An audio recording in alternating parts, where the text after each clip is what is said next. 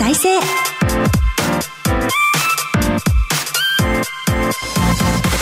日本経済新聞の支局記者が語る地域再生。番組進行を務めます。古き良き時代から来ました。真面目なアイドル。真面目にアイドル。ユッフィーこと寺島由布です。私寺島由布は早稲田大学在学中の2013年からソロアイドルとして活動しています。ゆるキャラ好きとしてゆるキャラグランプリをはじめ各地のキャラクターイベントで MC も担当してきました。今日本経済新聞の電子版では人口減少産業活性化などの課題解決に取り組む地域の姿をデータで読む地域再生という特設サイトから記事を日々発信しています。この番組では日本経済新聞の50を超える支社支局ネットワークを生かして毎回一つの地域にフォーカス。記者が知る地域の今を伝え地域の魅力も紹介します。日経電子版から地域ニュースもピックアップしてお届けします。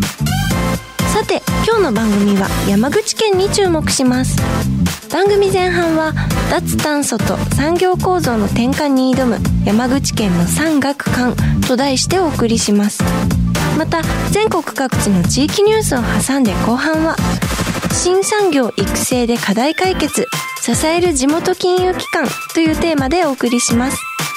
この番組のご感想や実況投稿はハッシュタグ地域再生ラジオでぜひお願いします。それではこの後日経の山口支局とつないでお送りします。どうぞお楽しみに。支局記者が語る地域再生。この番組は日本経済新聞社の提供でお送りします。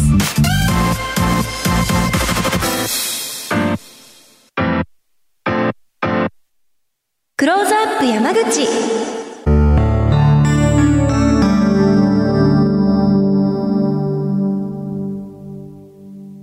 このコーナーでは毎回都道府県リレー担当地域を紹介します。今回は山口支局です。ここからはマイクロソフト Teams を利用してお送りします。日本経済新聞山口支局の支局長、高田光俊さんとつながっています。よろしくお願いいたします。ユーフィーさん、よろしくお願いします。お願いいたします。でははじめに山口支局の場所と山口県についてご紹介いただけますか？山口支局は新幹線の JR 新山口駅からローカル線の山口線に乗って25分の山口駅から徒歩20分ほどの場所にあります。そこから15分ほど歩くと地域を代表する観光地、湯田温泉があります。支局から歩いて40分ほどなんですけど、現在修復中なんですが、国宝の瑠璃光寺の五重塔が有名です。県庁所在地は支局のある山口市ですが、最大の都市は福で有名な下関です。三方が海に囲まれていて、瀬戸内海側には3カ所の石油化学コンビナートがあり、県の経済を支えています。日本海側は豊富な魚介類をはじめとするグルメのほか、萩市や長門市など豊かな自然や歴史、文化、温泉に恵まれた地域です。海に囲まれて、そして温泉にも恵まれて、国宝もあってという、すごく魅力的な県だなと思います。個人的にはあの、ゆるキャラが好きで、山口はもうチョルルの県と思ってるんですけど、チョルルご存知ですか？健康管理のアプリをこう導入してるんですけれども、えーそこでチョルルが頑張ってますねとかっていうふうに励ましてくれます。チョルルが支局長の健康管理まで、今日はチョルルの件のお話伺えるの楽しみにしておりました。それでは今日前半の話題です。脱炭素と産業構造の転換に挑む山口県の産学官というテーマについてお伺いしていきます。冒頭の紹介にもありましたが、山口県内には石油化学コンビナートはいくつも点在していますが、どのエリアにどのような企業と製造物があるのでしょうか？はい。山口県内には3カ所の石油化学コンビナートがあります。東部の岩国エリアには東洋棒や三井化学、三菱化学などが立地しています。ポリエステル樹脂やペットボトルなどに使われるペット樹脂などを生産しています。広島県大竹市と2県にまたがってコンビナートが形成されています。周南市には周南コンビナートがあり、出光興産や東総、徳山、日本ゼオンなどで構成されています。中でも東総と徳山は周南エリアが創業の地であり、陶器場の本店がある地でもあります。火星ソーダの生産を軸とする無機化学と石油生成と連動した有機化学が融合したコンビナートで、セメントのほか半導体などからヘルスケア関連まで多種多様な製品に使われる素材を生産しています。西部には宇部、山陽小野田エリアにコンビナートがあります。UBE に社名変更した宇部鉱産を中心に UBE 滅物セメントやセントラルガラスなどで構成されています。アンモニアやセメントなどのほか、製薬会社も立地しているため、医薬品も生産しています。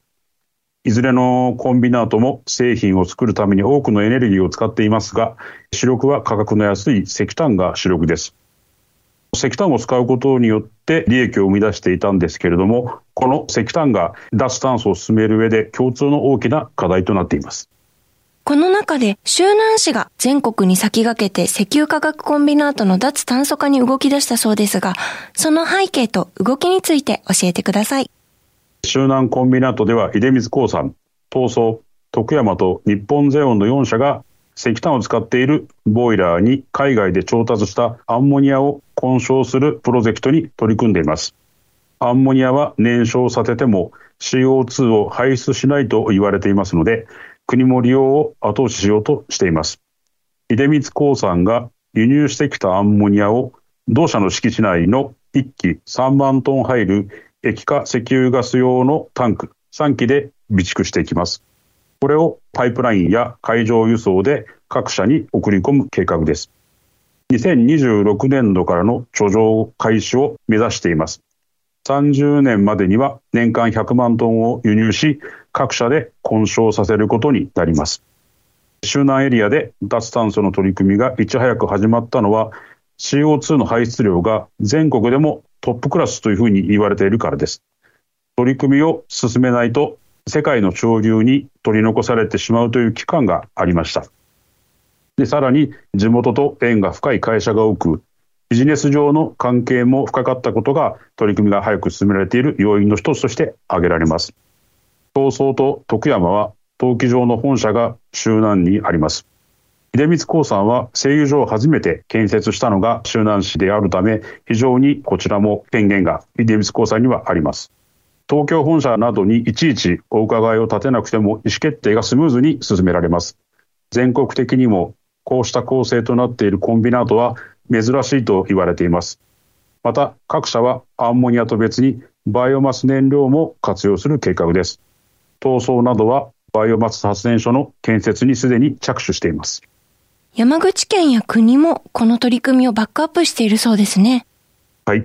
石油化学産業の製造品出荷額は山口県において2019年には全産業の6兆5534億円のうち4割を超えています。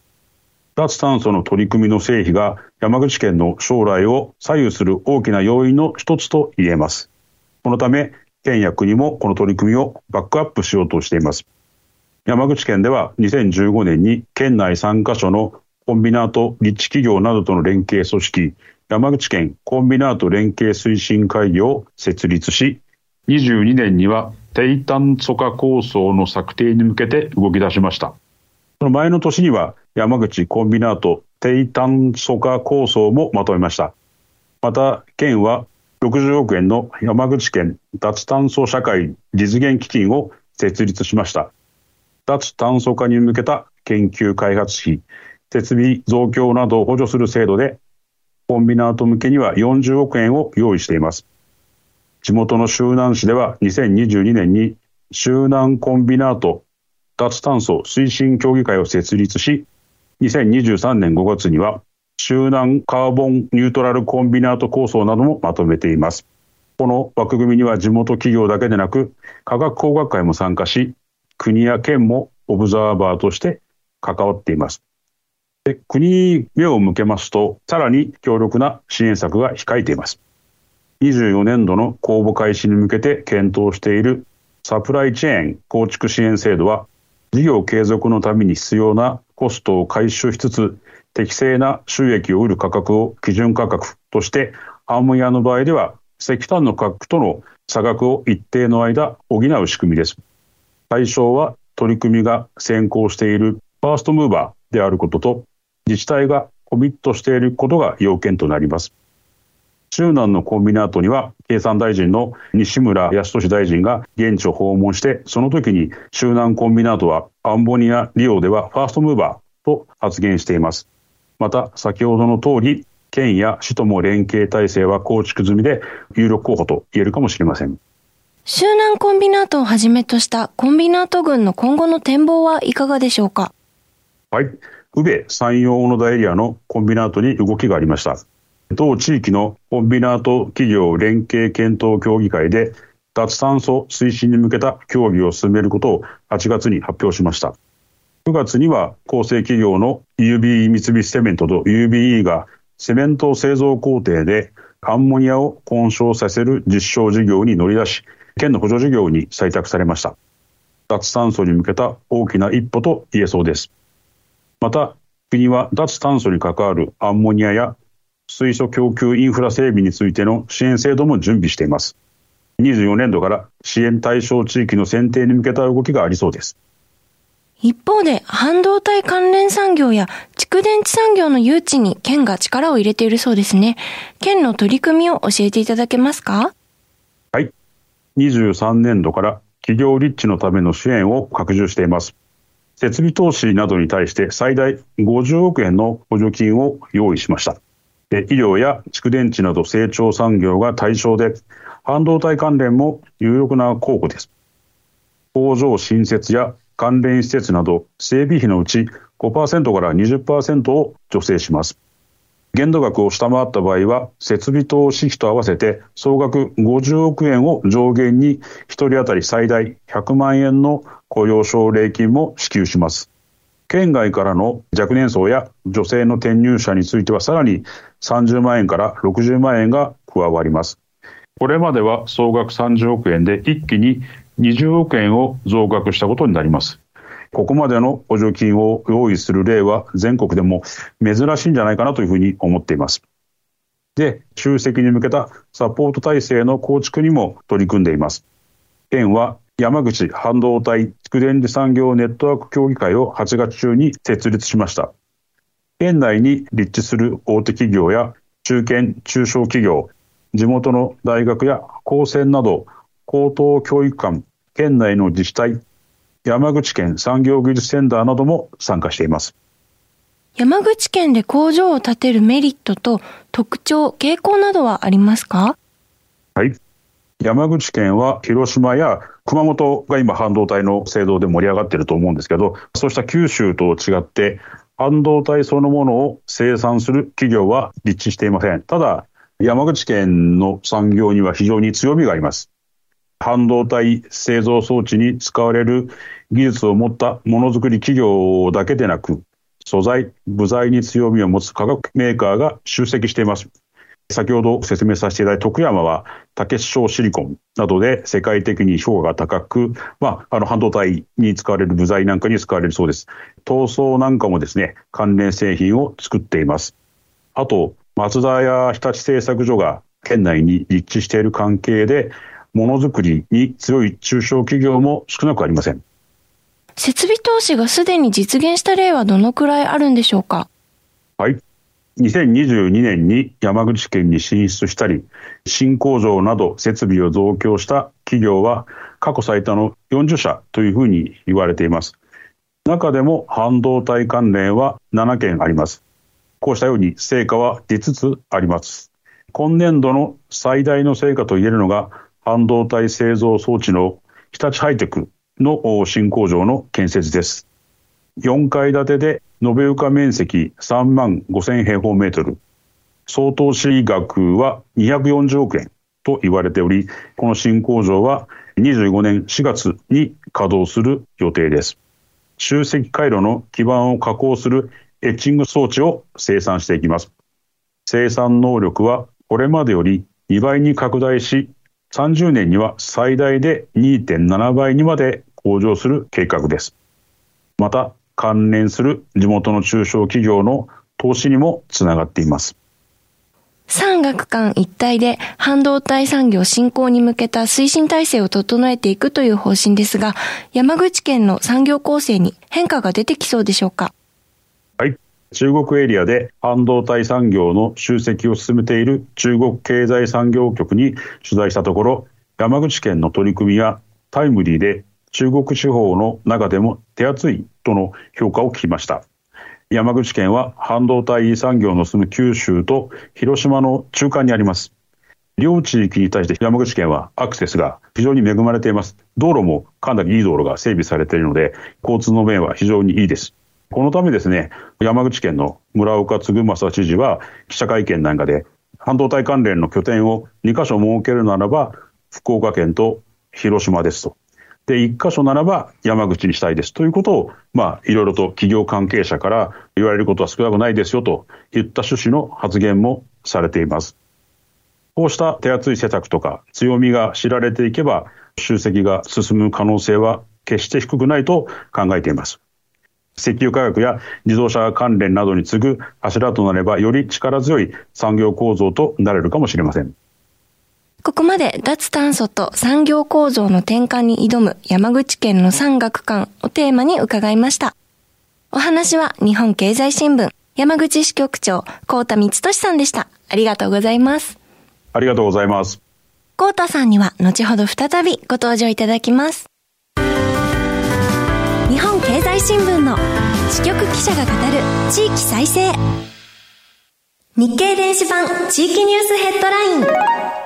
このコーナーでは日経電子版と紙面の地域欄に最近掲載された記事から番組が注目した日本列島各地の話題をピックアップして AI アナウンサーが紹介します。最初のニュースです。九州地域戦略会議半導体産業集積へ参観学金で連携強化九州地方知事会と経済団体で作る九州地域戦略会議は26日、半導体産業が集積する新生シリコンアイランド九州実現に向け、参観学金の各団体の連携を強化すると発表しました。2024年1月から実現に向けた課題を整理する協議を複数回開催し、6月の戦略会議で協議結果を報告します。これまでは各県の半導体人材の育成、確保状況を共有することにとどまっていました。次のニュースです。富山県、人口100万人割れ間近、悩ましい製造業立県。富山県の人口が近く100万人の大台を割りそうです。9月1日時点で、およそ100万7100人と過去1年間に月平均で840人ほど減少しており、単純計算だと1年以内に100万人を下回ります。特に若年層の女性の流出が深刻で、製造業が経済の牽引役でしたが、就職をためらい県外に出る人も多く、多様な人が活躍できる仕事や職場づくりが必要になっています。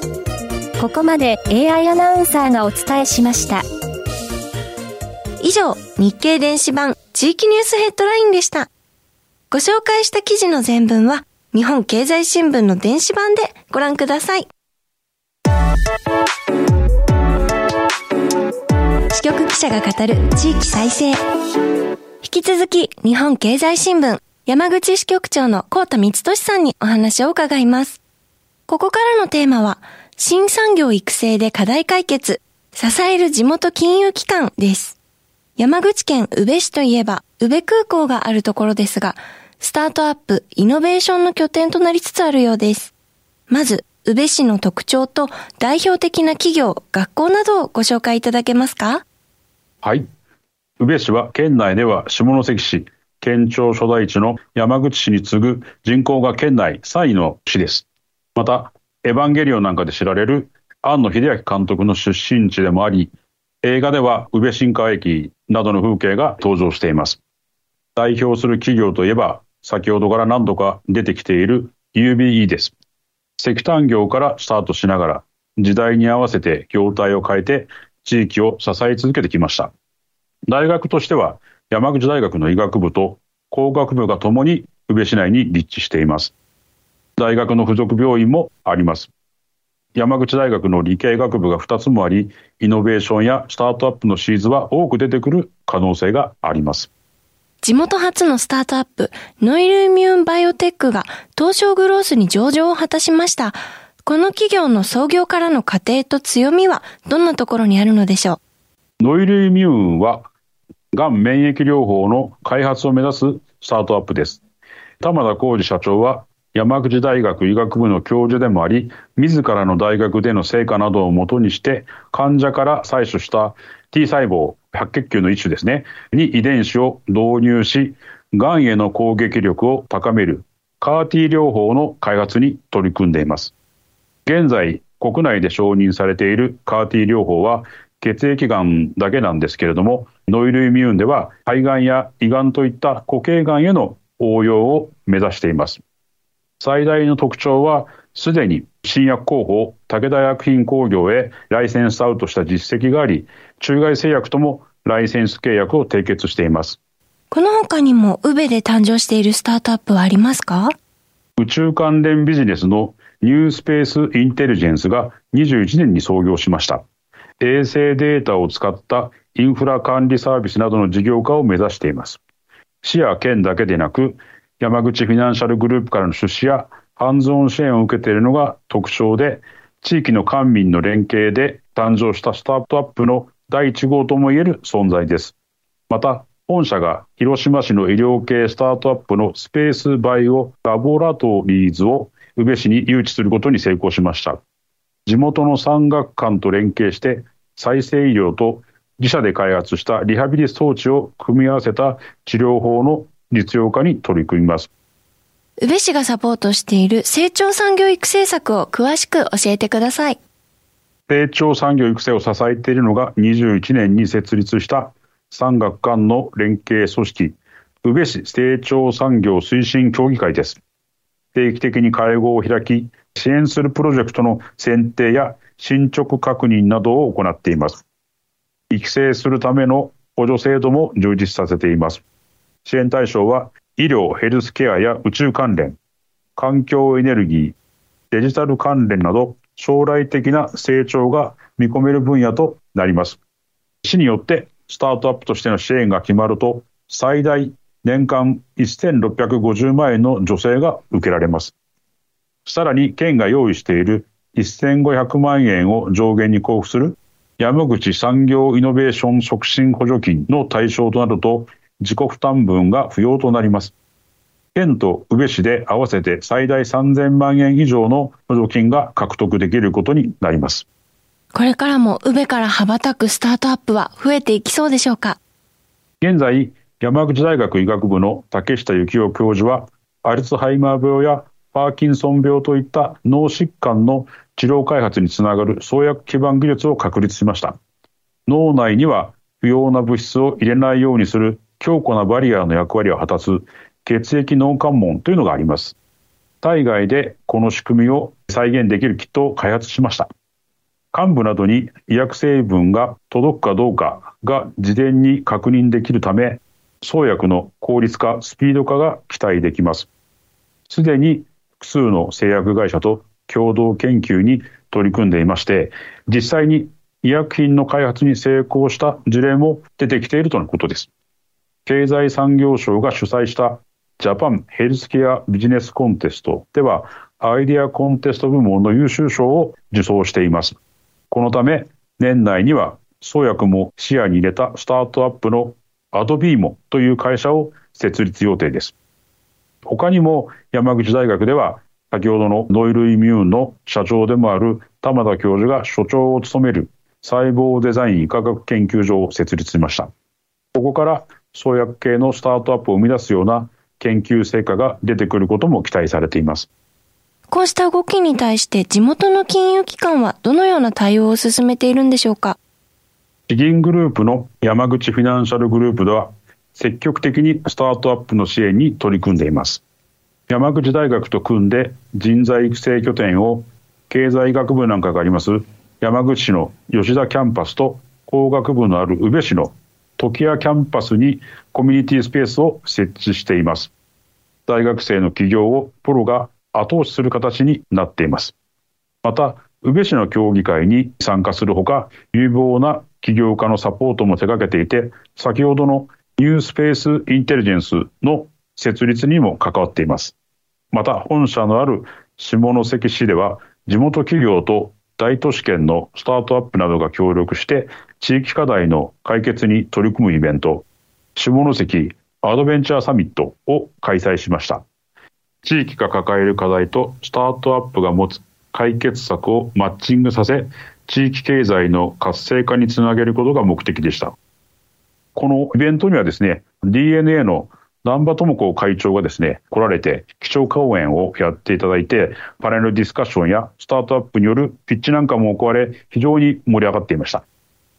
周南市に本店を構える最強銀行では、周南公立大学との連携を深めています。共同で地域の人材育成とデジタル化推進などに取り組んでいます。今年度からはアントレプレナーシップを持った人材を育成するための共同研究講座を設けただけじゃなくて、活動費も前年比で4000万円増の7000万円に引き上げました。起業家精神を持った人材を育成することで、地元の中小企業などへ優秀な人材を送り込み、地域経済の活性化につなげようとしています。周南エリアは東総や徳山など地元と関係の深い大手企業が立地しているためですね、高い技術を持った中堅中小企業でも人材確保に苦労しています。売上高が数百億円規模の会社ですら、地元の高専からは何年も人材が獲得できていないと嘆くほどです。優秀な人材の育成が地元企業の成長に欠かせない状態です。この課題を克服することで、地域企業を元気にさせて、設備投資なんかを促してですね、新たな資金需要なんかを生み出そうとしています。後半は、新産業育成で課題解決、支える地元金融機関について、日本経済新聞山口支局長の高田光俊さんに伺いました。ありがとうございます。ありがとうございます。マイクロソフト Teams を利用してお送りしました。日本経済新聞の支局記者が語る地域再生今日は山口支局の高田光俊さんにリポートしていただきましたこの番組は放送後ポッドキャストでも配信します日経電子版からも聴取できますのでぜひご利用ください番組のご感想は「ハッシュタグ地域再生ラジオ」で SNS に実況投稿してください。来週も山口支局からリポートしていただきます。次回もどうぞお楽しみに。ここまでのお相手はユフィーこと寺島由布でした。支局記者が語る地域再生。この番組は日本経済新聞社の提供でお送りしました。